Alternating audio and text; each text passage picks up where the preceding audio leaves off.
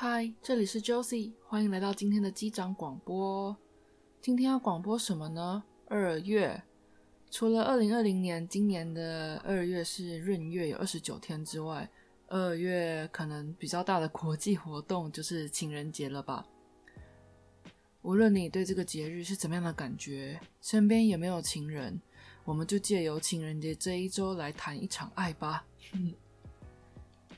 前几天在 Instagram 上面问了各位有没有嗯想询问关于爱的问题，呃，很抱歉，本来呢这边有邀请一位朋友跟我一起解惑，给大家解惑的，不巧朋友忽然有时间，没办法一起访谈，所以这次不好意思，就由我一个人来为大家呃解答吧。这一次收到了还蛮多问题的，我统整了一下，大概挑出五个。五个问题这样子，嗯，第一个问题是跟远距离有关。这边有人问到说，远距离要怎么度过？嗯，远距离这件事情呢，说到底，我觉得最后的结果就只有你这个人的个性适合或不适合谈而已。毕竟现在的网络很发达嘛，交友也多，很变得很多元化，在网络上也可以交到朋友。所以，进而也可能在网络上，呃，找到另一半啊，这样子的事情。而且，也因为大家工作的关系、学习的关系，或是家庭的因素，从出生到死亡都一直在同一个国家生活的几率就小了很多。随之而来，这样子远距离恋爱的机会也会跟着提高。不过话说回来，远距离到底是什么呢？我觉得其实只要想见，见不到。这样子就可以算是远距离了。这边同整了几点，我认为，嗯，远距离这件事情适不适合你，有几个还蛮，嗯，可以作为依据去评断的一个指标吧。这边一一跟你做个介绍。第一个，你可以问问看你自己是非要跟这个人在一起不可，还是你只是想要一个陪伴的对象而已？这个问题。没有所谓的哪一个选项比较高尚，这两个选项都是基于对于对方有爱，以及你是认真看待这段感情的前提下问的。你有没有听过身边有些朋友啊，很爱很爱对方，却因为无法跨越远距离这个问题而最后分手的呢？我想，有的人是因为很清楚自己需要的是对方在身边的实际陪伴。所以，对这个人来说呢，爱很重要的一个元素就是陪伴。你要在我身边，当这件事情没有办法满足的时候，当然，再怎么爱，远距离都很难待下去。第二个呢，我觉得很重要的指标是，你有没有你自己的生活重心。我自己认为的一个理想的感情状态，就是本来就是两个独自健全的个体在一起才会比较理想。这个其实无关你是不是远距离的啊恋爱啦，但是如果是讲到远距离的话，这点我觉得会我会比较加重，是更更加更加的需要你有自己的生活重心跟自己的生活。其实常常看到很多人有了爱情之后呢，把自己的生活重心，我的世界就是围绕着你转，全部压在对方的身上。回到远距离这一点的话呢？就是更需要有自己的，比如说生活重心啦、兴趣啊、事业，还有自己的朋友等等。这样子的话，嗯，在心里面的平衡，我觉得会达到一个比较理想的状态。第三个就是远距离有没有一个未来，也就是设一个期限。常常问人家说：“哎，你觉得远距离最重要是什么呀？”很多人都会回答：信任感。其实我觉得这个无关。是不是远距离？只要是跟对方交往，甚至于是朋友，我觉得信任感本来就是一个重要必备的一个要素。但是就我个人来说，呃，如果是比较针对远距离这一件事情的话，我会觉得两个人还是事先需要一起对未来画一个蓝图，也就是呃，给这个远距离设个期限，否则一直无止境的走下去的话，不是每个人都能一直。对于没有未来的未来有信心的。第四个呢是沟通的成熟度啦。嗯，虽然说现在沟通大家会说很多方式啊，打电话啊、视讯啊、写 email 啊，甚至是手写写信嘛。但是，呃，你要这样子想哦，如果是远距离没办法见到面的话，我是会把它想成就是我们的沟通方式只剩一种独木桥的方式。这个独木桥就是所有的通讯软体的方式，不管是视讯或是打电话。但是如果你是非远距离的话，我是觉得会比较像是一种十字道路。比如说，呃，我们有一些冲突，有些隔阂了，可能我们今天晚上一起回到家，就有机会可以说清楚。或是说这个周末我们会见面，那这个时候我们就可以好好谈，就是会比远距离来说多了很多机会跟非语言的沟通方式可以解决。所以呢，以远距离的方式来说，沟通的成熟度就变得非常的重要，因为你就只剩这条桥可以走。我是觉得，嗯，什么都能聊，能够嗯比较敞开心胸的跟对方谈这件事情，会消弭很多。远距离的不安的感觉，甚至于是琐碎的事情也可以哦。各自今天生活上啊、工作上、学习上发生了什么琐事，我觉得都是跟对方分享的话，都是一个可以让感情升温、跟更加巩固两人之间的一个情感的一个很重要的方式。然后也不要害怕跟对方所求沟通，因为。我们的沟通方式就是一个独木桥了，那你还会担心说，呃，啊，我不敢跟你说，怕打扰到你的话，其实我不认为这是一个很好的一个走向。如果你是对于沟通的时间频率希望有所调整，希望可以勇敢跟对方说，如果是因为对方时间很忙的话，其实也是可以有一个解决方式的嘛，比如说就跟对方安排时间，我们每周五的晚上，嗯，十点。我们有一个几分钟的对话的时间，就两个人创造一个这样子属于两个人的沟通时间。那双方呢就会尽量为这个时间排开别的事情，专属给对方这样子。以上呢这四点是我个人经历远距离恋爱，嗯，觉得一个蛮重要的依据点啊。这位朋友问我说：“要怎么度过？”那我想象的是你现在应该正在经历吧，所以你才会想要问怎么度过。其实，与其用一些比较技巧性的呃远距离要怎么样升温或是维持对方的热度的话，反而是先回到自己内心去想想看自己是不是适合这件事情，会来的比较能够走得长远吧。希望你成功喽！第二个问题是，呃，有一位朋友问我说，男友难沟通，讯息都不回，嗯，讯息都不回，我想这是应该是个结果。我想你比较想要厘清的，应该是前面你问的男友难沟通这个部分吧。这边其实你可以想想，所谓的难沟通，是指他是前期很热络，之后才转淡的吗？还是说他一开始就是一直都这样很难沟通，你现在才想要问呢？如果是前期很热络之后才转淡的这个这个形式的话，那你可以去想一想，他前期的热络方式是出自于对你的想追求而一直很热络的，就是跟你频繁的联络，还是他原本的沟通模式就是那样？那有一个很重要的依据点就是看你们前期。很热络，聊天的时候都是聊什么内容？比如说都是聊情话啊，我好想你啊，然后呃，下次见面去吃什么，做什么呀？这种就是比较嗯生活层面的、比较浅的、很热络、频繁的聊的话，可能就是比较偏于他一开始只是因为想追求你，所以比较热络。但是如果他一开始你们就可以可以聊各种事情。聊各自的生活价值观，比较内心层面的话，但是现在却没有的话，嗯，我觉得有一点很重要，就是人其实都是会改变的。常常会听人家说：“哎，你以前不是这样子啊！”我好想回到过去哦。我觉得人都是会变的，只是是以你的角度来说，是变得符合你的期望，还是变得不符合你的期望。如果是嗯，刚刚我们说到是一开始明明就什么都能聊，后面就不能聊的话，后面他就变冷淡难沟通的话，嗯，可能是他变了。这这个变其实不见得是变得不好，有可能是因为是我们自己的问题，让他就是觉得哦，以前跟你聊这些很蛮适合的，现在好像也不是那么喜欢跟你聊了。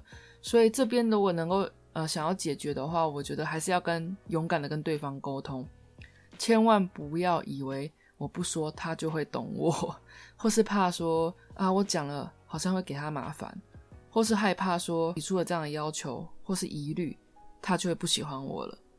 我觉得爱本来就是一件麻烦的事情啦，但是可贵就在于，即便是麻烦，双方还是很愿意倾听，互相做协调，想要解决。让两个人都变得更好，要不然说真的，大家就单身不就好了嘛？其实这样也是唠得比较轻松，当普通朋友就好了呀。我这边是个人鼓励你跟你的男朋友沟通，如果呢沟通未果，或许你要考虑这样的对象是不是适合你，因为我在我的价值观里面，沟能不能沟通是个蛮重要的要素啦。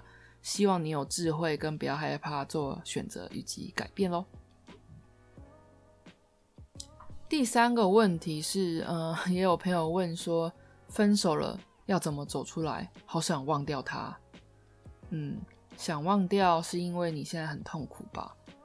嗯，我觉得没有忘记这件事情，除非失忆了。但是只有放下他，放下他，自然就不会在意了，自不会在意了，就也不会那么痛苦了呀。那好啦，那要怎么放下呢？我觉得又可以回到自己的内心，倾听自己。一段感情结束了，本来就是会失落的啦。不管是嗯，你是提分手那个，还是你是被提的那一个，我大致上看过有两大类的人。有一类是愤慨型的，就是那种所谓的“算了，我要马上找下一个，马上找下一个，无缝接轨，让自己忘忘记上一段”。我是建议，如果你是这一类型的话，嗯，现阶段先不要那么急急着找下一个。可以让自己的生活充实一点。具体来说，比如说，你就投入工作，投入你的事业，把你的兴趣更往下扎根的去发展。为什么呢？因为我觉得马上顺从自己的心去找下一位，你现在还是一个比较愤慨的一个状态，去联谊啊，去找下一位的话，很容易导向你是为了报复前一任，或者说你只是为了填补你的空虚，而没有真的倾听说你真的需要什么。这样子的话。就会比较没有客观的眼光跟精准度，下一任可能也会嗯走的辛苦一点。第二任人呢是嗯比较自卑，会容易很难过，觉得自己哪里不够好，一直躲在这个就是负面的漩涡里面这一型的人。这一类型的人呢，我倒是希望他有如果可以身边有聊得来的人，呃，多跟朋友接触。需要独处的时间，那就没关系，自己独处，好好慢慢的想也可以。如果没有这个可以好好聊的朋友的话，也不用硬聊，因为有时候，嗯，有些朋友不适合聊感情话题，你跟他吐露心声，他直接换来说，就跟你说不要这样了吧。现在的你 不需要更多的被批判的声音。你如果是呃没有这一类的朋友的话，我会建议比较积极的参加一些跟人接触的活动，比如说。呃，一些英语学习会啊，或是说一起去参加志工啊，可以认识到更多朋友啊，看看别人的故事，了解生命或是人生，其实还有很多的厚度的。找回自己的生活重心，人自然就会自信起来了。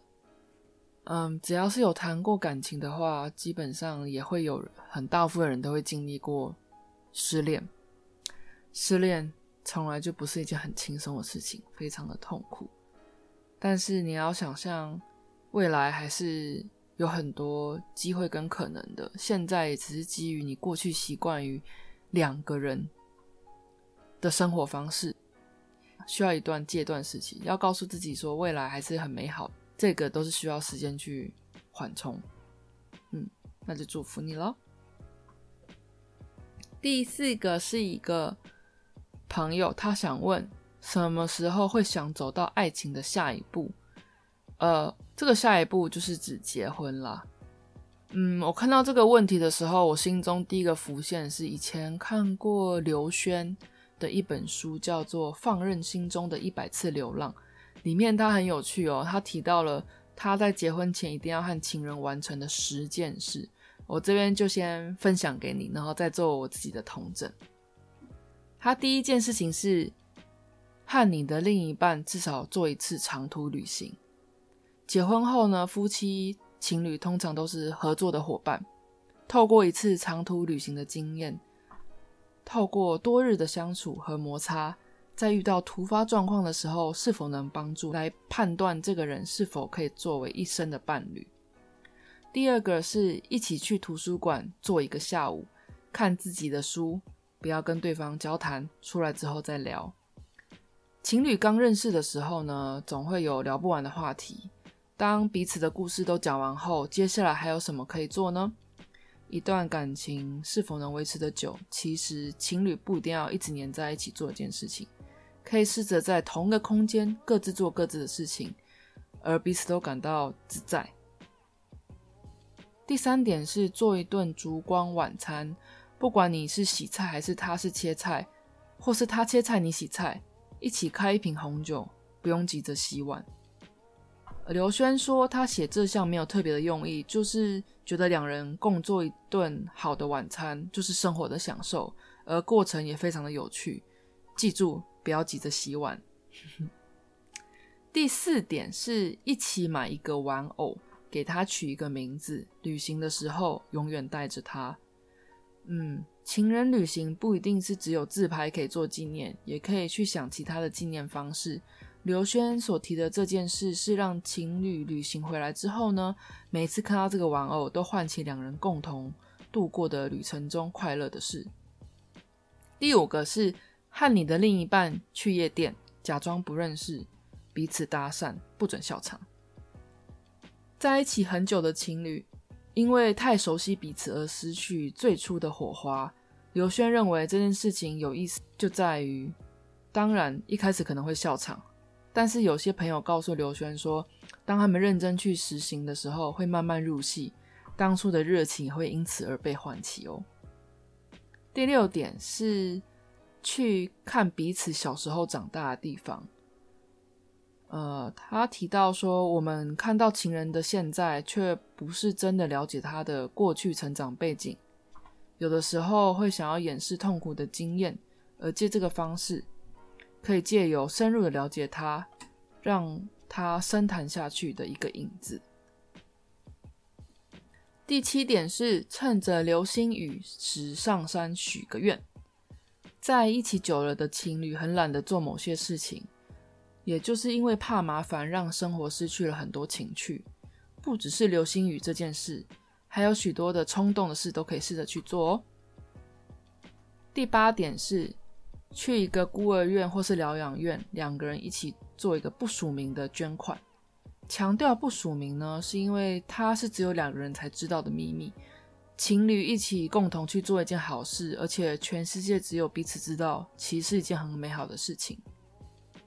第九点是一起照顾一盆植物或是一个小动物，也可以说是为了将来的小 baby 而做的准备。其实照顾小动物有很多细节跟麻烦，两个人遇到困难的时候如何去沟通讨论，也可以看出彼此对于教育的态度跟想法。刘轩在这边指的第十点，我觉得还蛮有意思的。第十点就是在对方面前放个响屁，假如你做不到，很难走一辈子。他说，也许最初你会在对方面前呈现出最好的自我。但是时间久了之后，你的缺陷也会逐渐显现出来。如何在情人面前 be yourself？如果无法在情人面前学着放松、夸胡放屁，那又如何跟他分享你的一切呢？这十点其实我很久很久以前看这本书的时候就有看到，觉得有一些还蛮有趣的。如果以后有打算结婚的话，其实嗯，不妨也可以试试看。那我看完这个了之后呢，自己同成出。嗯，绕着这几点去走的一个比较核心的一个概念吧。第一个就是说，在对方面前不必要假装自在的相处方式，呃，你会跟他觉得不扭捏，但你也知道说，你这样子呈现最真实的自己，在他面前是安全的，不会被他批评。第二个面向呢，是熟悉彼此的交友圈吧。其实两个人之后要生活在一起。如果他愿意，嗯，将他的生活公开给你，比如说他的家人啊，他的朋友啊，嗯，这也是比较可以评断是不是认真看待这段关系的一个面向。第三个是呃，有没有一个两个人处理冲突吵架的方法呢？你们有吵过架吗？是怎么样解决的呢？两个人在一起难免会有冲突跟吵架的时候，不过可以承受意见的不同，还有困难的谈话，或者说外界的干扰、误会。就算你的伴侣感到失望或者是生气，内心还是有渴望想要互相了解的话，我觉得这就是一个蛮不错的参考点。毕竟孙燕姿的歌都唱了，我怀念的是争吵以后还有想要爱你的冲动，对吧？第四个是在心里面都把对方放在第一位，简单来说就是愿意付出啦。这里不单纯只是开心的事情哦，我愿意买什么东西给你，我愿意怎么样怎么样。而反而是，比方说，嗯，不开心的事情也算，就像说是沟通的问题啊，比如说有一方觉得说，我好像都很少跟你沟通，哎，我觉得沟通时间好不够哦，我们好少见面哦。这个另一半会不会把这件事情认真看待，而不是觉得说啊，没办法，就是这样？你会有心想要把这件事情，我发现我的另一半因此感到焦虑了，我想要一起解决，或是找出一个协调平衡点。来舒缓对方的焦虑。最后一点，第五点是能公开自然的谈论彼此的关系。你觉得情侣双方是什么都能聊的吗？还是你觉得对对方应该有有所保留呢？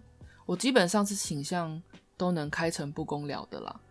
能够自然的谈论彼此的关系，对于诶比较敏感的话题，或是说疑虑，都可以比较畅行无阻的跟对方。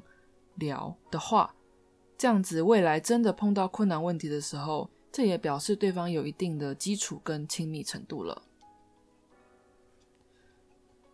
以上呢，就是呃，我以前看书的时候，刚好作者有提到的十点，他认为情人结婚前必须做的十件事，还有我自己统整出来的五个面向，就是你可以评估看看，你是不是已经准备好要走入下一步了。结婚其实只是一个两个人的里程碑，也无非对错，只要两个人都准备好了，就可以去结婚。但是要千万千万记住哦，只有适合结婚的关系，没有应该要结婚的年纪。以上上述几点就供你参考，祝你们幸福喽。第五个最后一个问题是有人问到要怎么告白，我想提这个问题的应该是一个男生了。啊，这个问题。嗯，非常的见仁见智耶，而且怎么告白也没有一定的成功准则可以给大家做参考。可是我觉得这边呢，在告白之前，嗯，很重要一点是你对对方要有一定的程度的了解，千万不要乱枪打鸟。多观察女生给的反馈吧，包含聊天的过程，她对你有没有一些意思啊？有一些 message 是可以 catch 到的，我觉得。或是一起出去的时候，一些肢体的动作跟行为，看得出他是把你当朋友还是暧昧的对象。如果有一些比较重要的节日，比如说他生日、圣诞节、情人节等等，如果他也愿意跟你过的话，诶，说不定告白的成功几率会大一点哦。那告白的方式的话，我个人是比较喜欢直接的。我不知道现在男生。或者说女生啦，你要跟对方告白的时候，嗯，使用通讯软体的机会的几率高不高？我自己身边认识的男生，大家都比较倾向于要当面说。我觉得这样子很好，我个人也是比较喜欢这样子啦。不过这是一个参考点，就像刚刚一开始说，这本来就没有一个成功的准则。你要了解对方，知道对方的喜好，我觉得才是必胜的关键。最后祝福你成功喽！啊，说到爱情啊，从古至今都是一个永远不退流行的话题。嗯，接下来情人节也要到了嘛，不管你有没有情人，或是你是一个人，都希望心中有爱，过得开心。嗯，就像《Sex and the City》里面的 Carrie 说的：“Love is one label that never goes out of style。”永远不退流行的话题。嗯，祝大家情人节快乐喽拜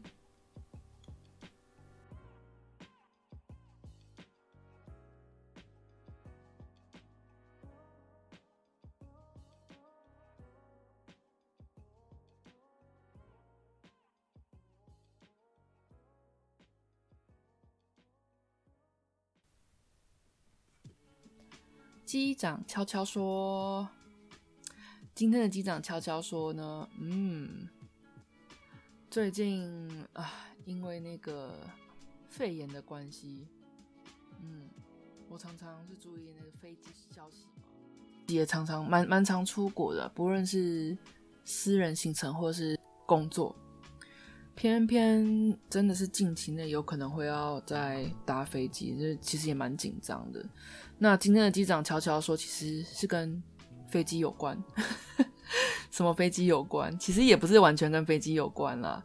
你知道日本现在有一个男公关叫罗兰，很有名吗？如果不知道的话，可以去上网找一找。他呢，今年应该是二十八岁，他的年收已经超过了三亿日币。他总是语出惊人，他很有名的金句就是“这世界上只有两种男人，就是我跟剩下的”。他有他自己一套人生哲学。他自己本身做男男公关出身的嘛，但是现在他有很多的投资，很多的企业，包含他有出书，然后也有做那些嗯，比如像珍珠奶茶的店，跨跨足很多种业界，就对。那你可能会觉得说，你刚刚不是说跟飞机有关吗？对。就是我刚刚说的，他有很多金句嘛，最有名的就是刚刚那句，就是世界上有两种男人。我无意间在网络上看到他网友有帮他整理出很多他有很有高智慧，或是说嗯高 EQ 回答很多黑粉的问题，有几个刚好跟飞机有关，我觉得也蛮有人生道理的，想跟大家做分享。因为所谓树大招风嘛，他有名了之后呢，也很多人不太认同他，有人刻意会去写一些比较负面的留言，就会针对那些留言一一回复。比如说，有个人会回说：“你觉得黑粉很烦吗？虽然我也只是个黑粉就是了。”他就回答说：“这就像你抬头看到飞机的时候，可惜飞机上的我是看不到你们的。